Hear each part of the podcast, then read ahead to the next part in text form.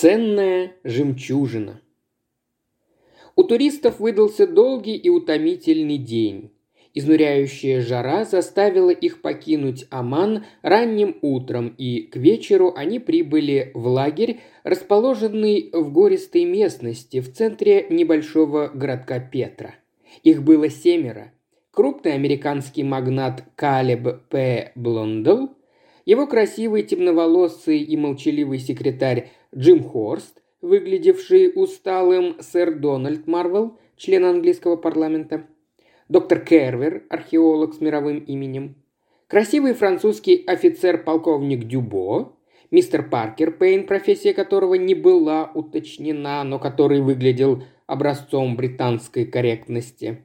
И, наконец, мисс Кэрол Блондел, хорошенькая девушка, избалованная и самоуверенная. Они выбрали место, где должны были ночевать, и сели обедать под большим тентом говорили о политике на Ближнем Востоке. Английский депутат осторожно, француз тактично, американец с некоторым бахвальством. Археолог Паркер Пейн и Джим Хорст помалкивали. Потом заговорили о городе, который только что осматривали. «Он безумно романтичен», – заявила девушка. «Как подумаешь о тех, кто в нем жил?» Но на Батце, наверное, существовали чуть ли не сотворения мира. «Не совсем», – ответил с улыбкой Паркер Пейн. «А вы как считаете, доктор Кервер?»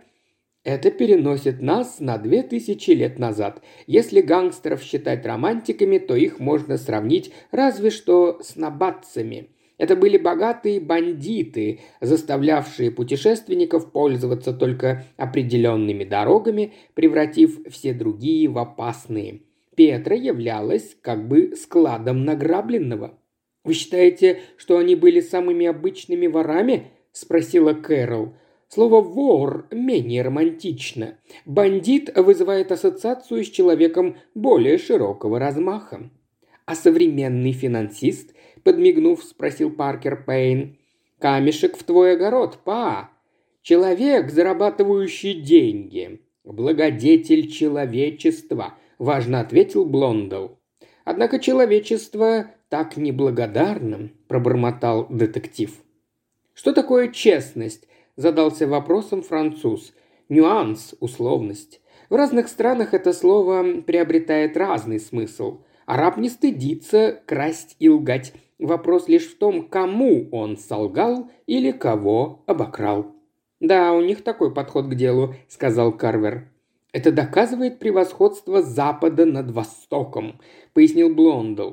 Когда эти бедолаги получат хоть какое-то воспитание, сэр Дональд устало заметил. Воспитанию придается слишком большое значение. Оно учит массе бесполезных вещей. Полагаю, господа, ничто не может изменить природу человека. То есть, по-моему, вор всегда останется вором. Повисло неловкое молчание. Потом Кэрол заговорила о москитах, отец поддержал ее. Сэр Дональд, очень удивленный, прошептал на ухо своему соседу Паркеру Пейну. «Похоже, я допустил оплошность?» «Странно», – ответил детектив. Один археолог ничего не заметил. Он был молчалив, задумчив и рассеян. Но пауза в разговоре заставила и его заговорить. «Я согласен с вами, во всяком случае, смысл однозначен. Человек или честен, или нечестен. «Вы не думаете, – спросил Паркер Пейн, – что при определенных обстоятельствах искушение может превратить честного человека в вора?» «Этого не может быть!» Детектив тихонько покачал головой. «Не согласен. Может подействовать множество факторов, например, пузырек в стали». «Что вы хотите этим сказать?» – удивился молодой Хорст, до сих пор еще не открывавший рта. У него был низкий голос приятного тембра. «Человеческий мозг может выносить определенную нагрузку. То, что вызовет кризис, может иной раз быть просто незначительным событием, поэтому большинство преступлений абсурдно, так как достаточно пустяка, чтобы заставить человека совершить их. «Это что-то из области психологии», – заметил французский офицер. Если бы преступники были психологами, сказал Паркер Пейн, они были бы очень сильными, а ведь из десяти человек девять могут находиться под определенным влиянием, ведущим к повиновению. «Объясните яснее!» – вскричала Кэрол. Во-первых, есть люди, которых легко смутить. Если на них кричат, они повинуются.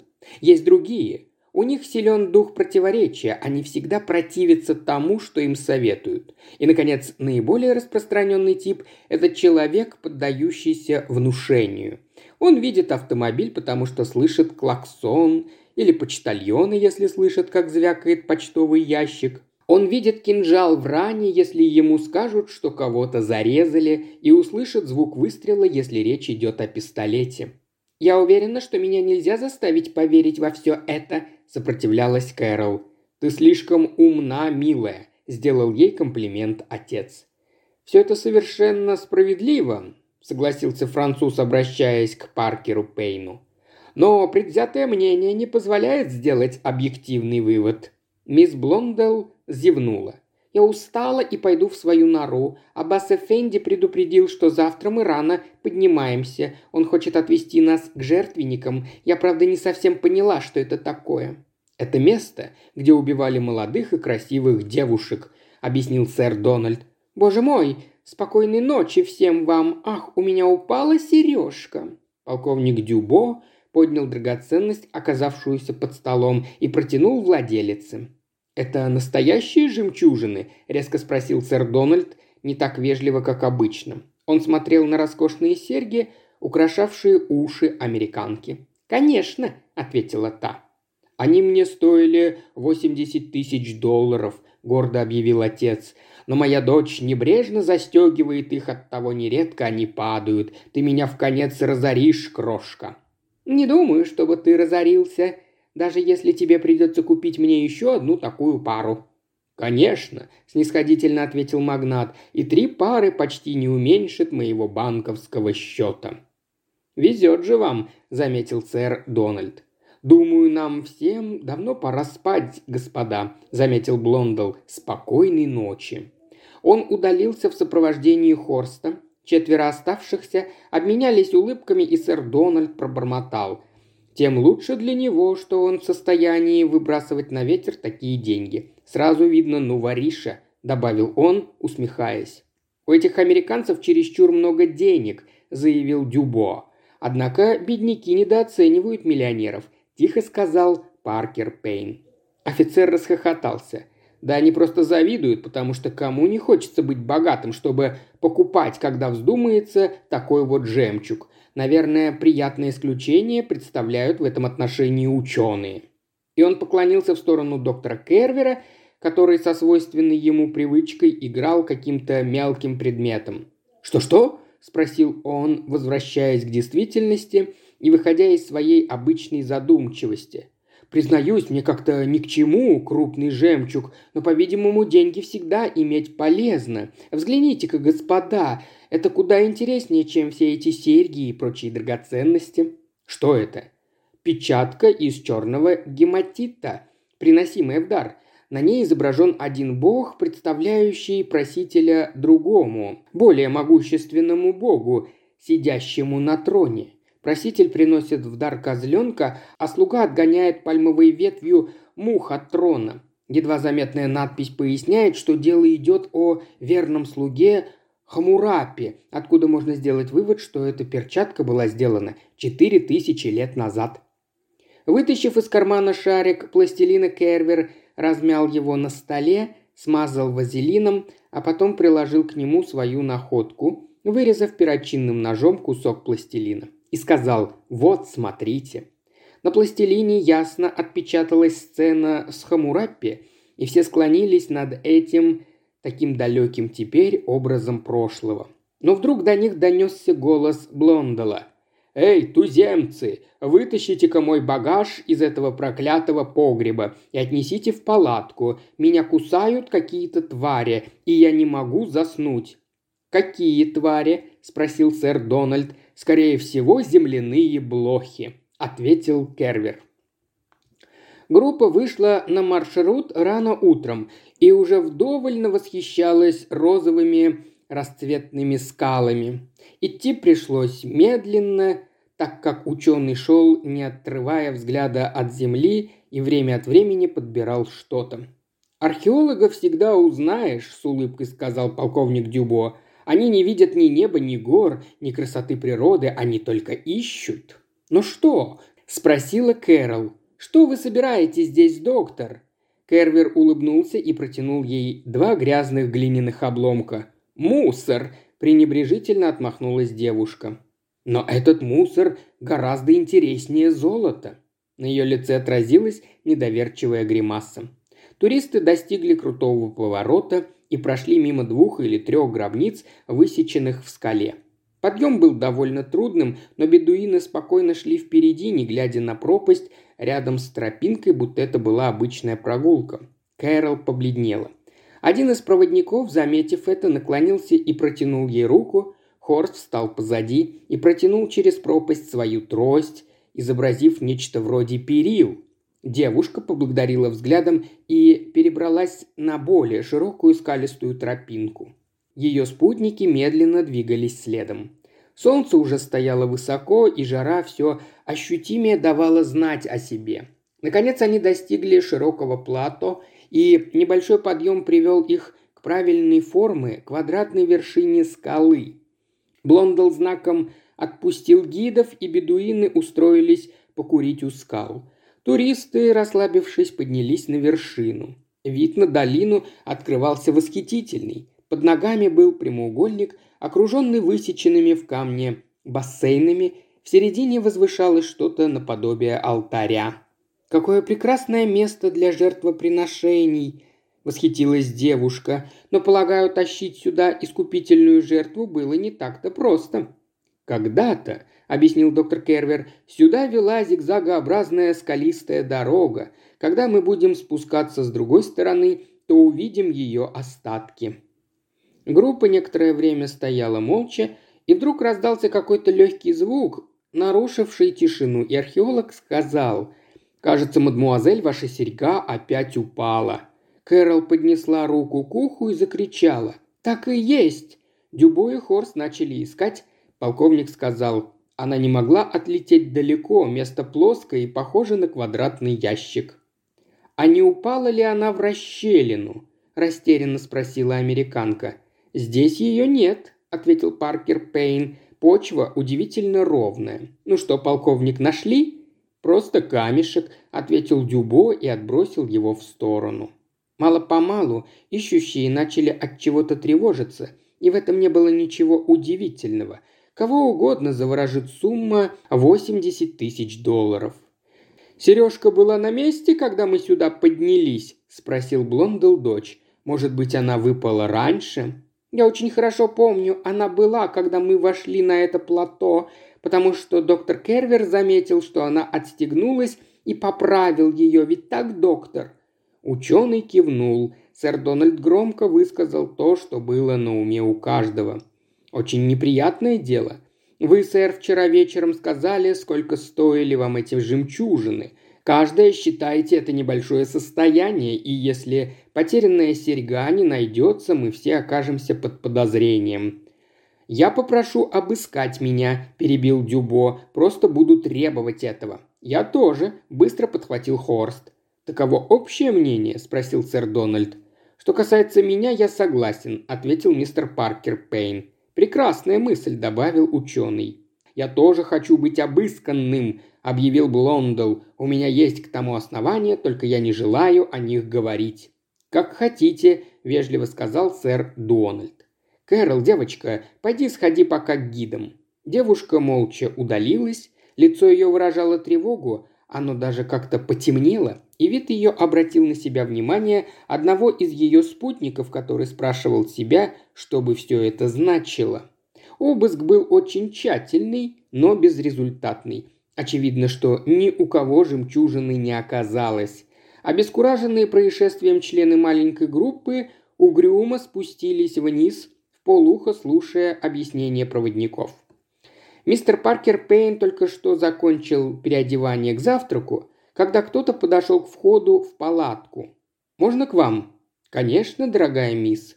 Кэрол вошла и без приглашения села на кровать, с ее лица не сходило выражение тревоги. Она озабоченно произнесла. «Ваша профессия – помогать несчастным, не так ли?» Я теперь в отпуске и не занимаюсь делами». «Мной вы займетесь», – спокойно сказала девушка тоном, нетерпящим возражений. «Потому что я самая несчастная». «Почему? Неужели из-за этой жемчужины?» «Да, из-за нее. Уверена в одном, Джим Хорст ее не брал». «Не совсем понимаю, о чем идет речь. Почему вы думаете, что обвинят именно его?» «Дело в его прошлом, сэр. Джим Хорст был когда-то вором, и его застали в нашем доме. Я пожалела его на месте преступления. Он был так молод тогда, так растерян». «И так красив», – подумал про себя Паркер Пейн. «Я уговорила Па, он для меня что хотите сделает, дать Джиму возможность исправиться, и Джим начал новую жизнь. Мой отец ему теперь безоговорочно верит. Он посвящен во все секреты отца. И в конце концов он уступил бы, если бы не эта жемчужина. Сегодня...» «Что значит «уступил бы»?» Я хочу выйти замуж за Джима, он влюблен в меня». «Но, сэр Дональд...» «Это выбор отца. Неужели вы думаете, что я могу выйти за такое чучело?» Паркер Пейн удивился такой характеристике молодого аристократа и спросил, «А каковы чувства сэра Дональда по отношению к вам?» «Думаю, он считает меня способной позолотить его герб». Детектив, недолго подумав, сказал, «Я хочу задать вам два вопроса, мисс. Вчера вечером, когда шел разговор о том, что любой вор в принципе неисправим, вы подумали о Джиме? Да. Теперь я понял, почему эти слова произвели такое впечатление. Да, это было неприятно слушать Джиму, да и мне с отцом. Я так боялась, что лицо Джима его выдаст, поэтому заговорила о первом попавшемся, что пришло на ум. Паркер Пейн, понимающе кивнул. А почему в таком случае ваш отец потребовал, чтобы его тоже обыскали? Вы не поняли этого? А я поняла. Он не хотел, чтобы я подумала, будто он расставил ловушку для Джима, поскольку мечтает, чтобы я вышла замуж за англичанина. И он решил доказать мне, что не ведет бесчестной игры. «Боже мой!» – удивился детектив. «Оказывается, все так просто, но ничуть не приближает нас к решению загадки». «Вы меня не бросите, сэр, на произвол судьбы?» Робко посмотрела на детектива Кэрол. «Нет, нет. Но что вы в сущности хотите от меня?» «Докажите, что это не Джим спрятал жемчужину». «Но, предположим, простите меня, а если все-таки он?»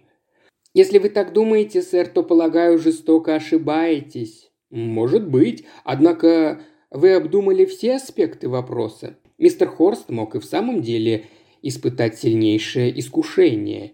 Продажа такой жемчужины дала бы ему приличную сумму и сделала бы его независимым. Тогда он мог бы жениться без согласия вашего отца. «Он не виноват», – твердо настаивала Кэрол. На этот раз детектив не спорил и коротко ответил.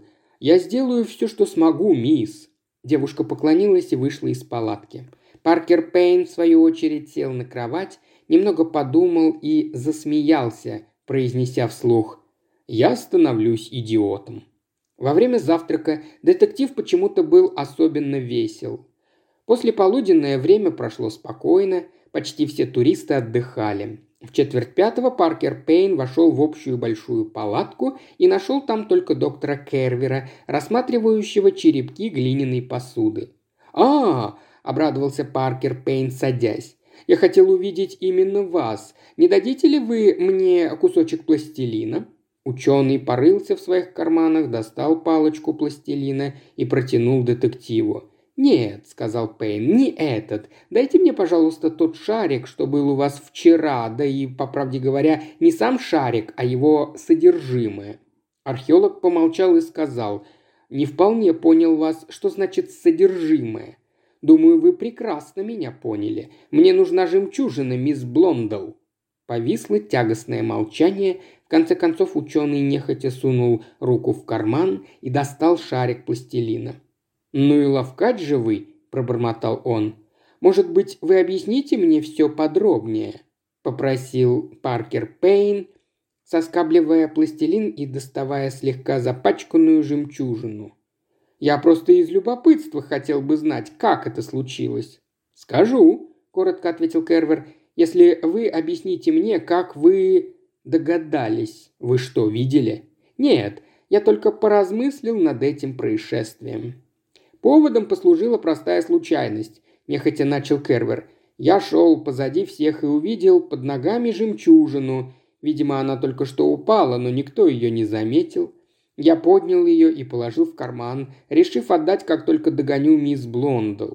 Но пока я карабкался вверх, то подумал, что маленькая дурочка не слишком будет страдать от потери драгоценности. Ей отец купит другую, не думая о цене. В то время как продажа этой жемчужины позволит мне собрать группу изыскателей. Бесстрастное лицо археолога оживилось.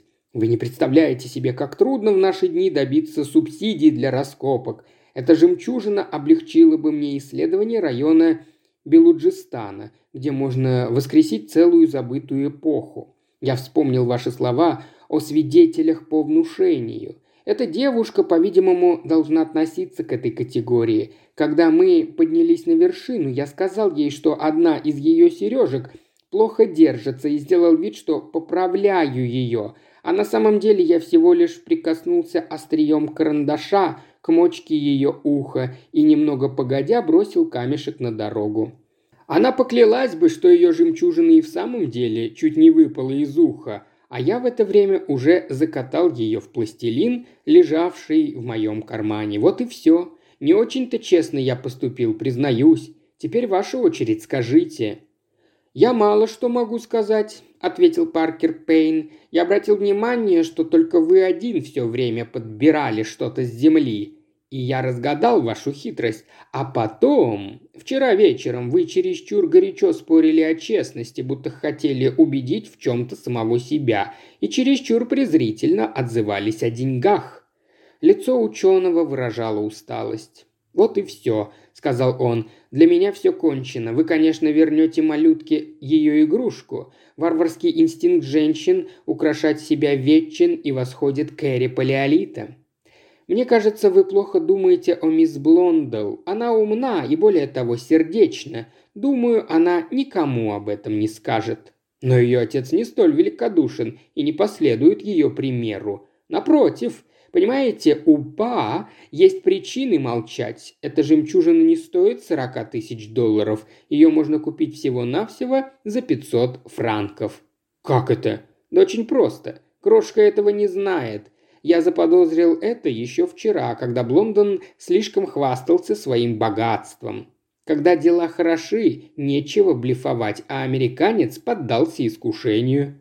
Доктор Кервер расхохотался, как мальчишка, и еле проговорил, не в силах унять этот хохот. «Значит, мы все бедняки?» «Именно», – кивнул Паркер Пейн. Я вспомнил на этот счет одно мудрое изречение – когда чувствуешь себя равным другому, становишься альтруистом. Еще больше аудиокниг в исполнении Ильи Кривошеева на Boosty и ВКонтакте. Все ссылки в описании –